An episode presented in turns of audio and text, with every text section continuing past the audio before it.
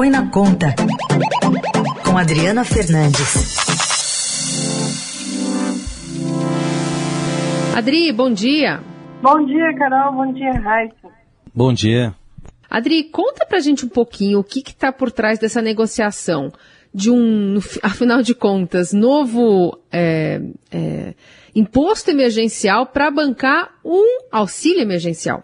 É incrível, é, Carol, que essa discussão esteja no ar, mas é isso mesmo. Tem parlamentares e também integrantes do governo que acham que a solução para conceder o auxílio é criar um imposto emergencial e arrecadar entre 30 bilhões e 40 bilhões. Vai prosperar?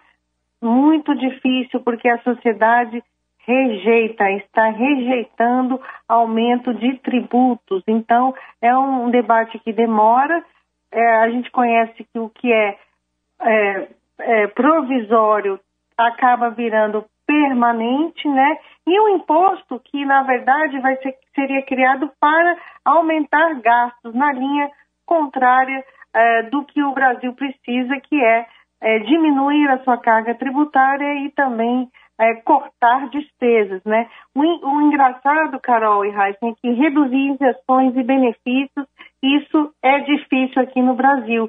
Tanto que o presidente Jair Bolsonaro quer porque quer é, diminuir o PIS e COFINS do diesel, né, dos combustíveis, para, para diminuir a pressão dos caminhoneiros que ameaçam com guerra e até agora não propôs uma solução porque a equipe econômica disse para ele que pela legislação é preciso cortar, é, reduzir, é, aumentar né, a carga tributária de outros tributos ou diminuir as isenções tributárias. Isso até agora ele não botou na mesa o presidente. Então é muito complicado. O mais incrível é que, com tantas prioridades, sobretudo, Carol, da vacinação, que está lenta, é, é que os governistas acharam que a pauta mais importante para votar nesse momento é a autonomia do Banco Central, que vai à votação hoje pelo plenário da Câmara dos Deputados.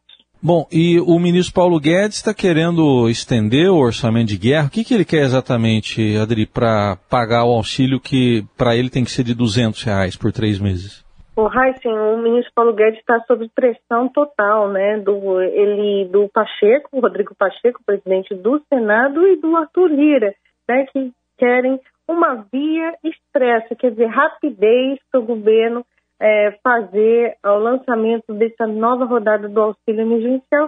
Isso é uma questão política é, que está ligada à pandemia da Covid-19 para atender os mais pobres, mas também ela está relacionada à pressão de muitos prefeitos, né, e que querem é, prefeitos que contam com, com esse dinheiro para aumentar a arrecadação.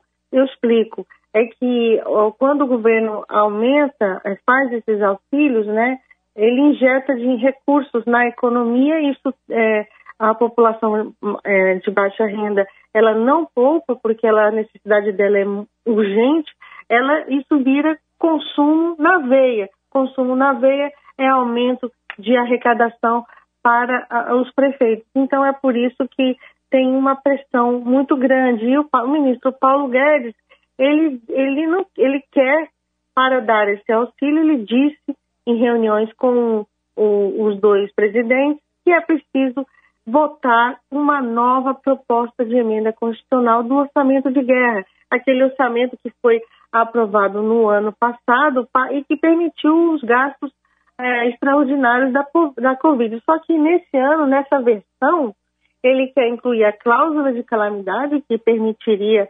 essa, esse pagamento, mas também ele quer incluir medidas de ajuste fiscal permanente para a União, estados e municípios, e isso o Congresso não quer aprovar.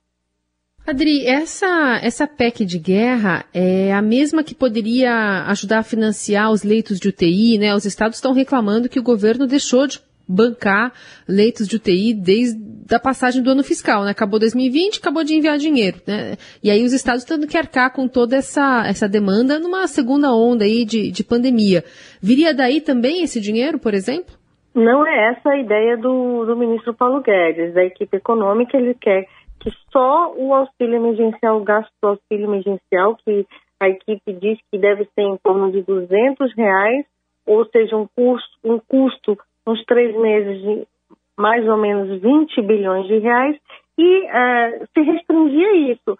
Então, a, a, PEC de guerra, ela suspende as regras fiscais, Carol, mas há, há risco de aumentar, risco para a área econômica, né, na visão da área econômica, de aumentar outros gastos, como esse que você está falando para os leitos, porque o, o, o, a equipe econômica quer que esses recursos para os leitos e para ou, sejam é, administrados dentro do orçamento da União, que, por incrível que pareça, repito aqui, ainda não foi votado e não é, pelo que se vê, prioridade é, dos governistas no Congresso Nacional.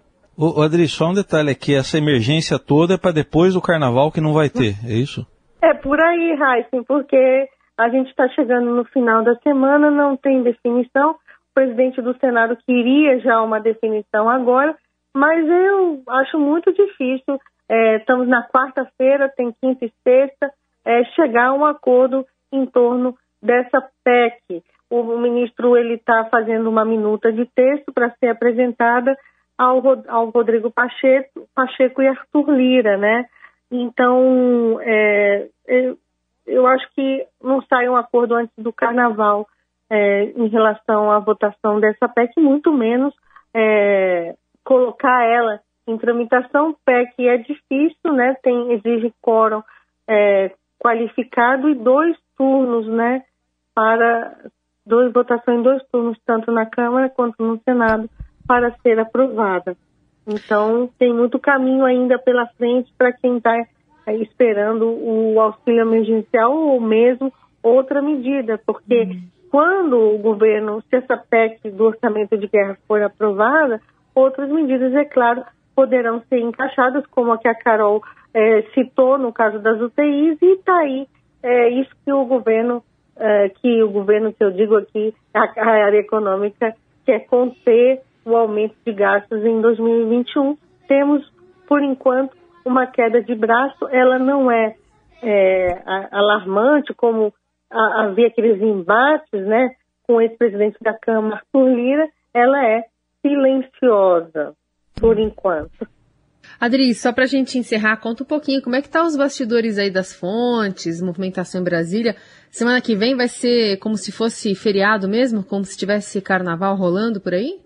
Olha, tem um grupo que continua aí no, nos bastidores, tem muita coisa para negociar, principalmente a reforma ministerial, Carol, tem uma pressão danada, forte, para dividir né, o Ministério da Economia. Essa pressão voltou, ela vai e vem, já são, foram desde o início do governo, ainda na transição, tinha gente que não queria é, a divisão do Ministério.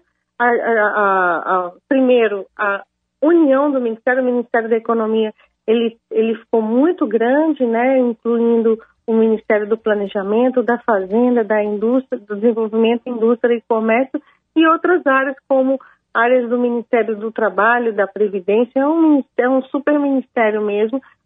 Sempre teve gente de ouro até para acomodar né, as negociações. A, a bola da vez agora é o Ministério do Planejamento, querem recriar o Ministério para com, acomodar aliados que a, que apoiaram né, os candidatos do governo nas eleições. Então tem muita, muita negociação em torno é, dessa reforma ministerial, que por enquanto o presidente é, colocou apenas o, a saída de Onyx Lorenzoni do Ministério da Cidadania para a Secretaria-Geral é, da Presidência e então é, essas, essas, esse tititi aí político continua mesmo é, no carnaval e, e, acredito sim que a área econômica vai uh, ficar de plantão aí para estudar essa saída do, do auxílio emergencial, porque pra, esse é um ponto muito importante, muito decisivo